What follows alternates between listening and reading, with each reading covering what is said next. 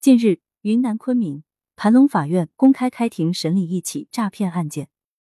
经审理，被告人龚某以唠家常的方式，使被害人放松警惕，取得信任后，虚构在某部门工作可以办理养老业务，利用老年人缺乏合理性判断的特点，利用冥币等，先后骗取三名八十岁以上老年人共计现金一点九万。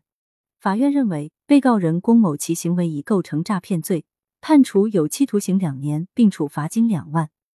欺骗老人，于法不容，于情不耻，最终逃不脱法律的制裁。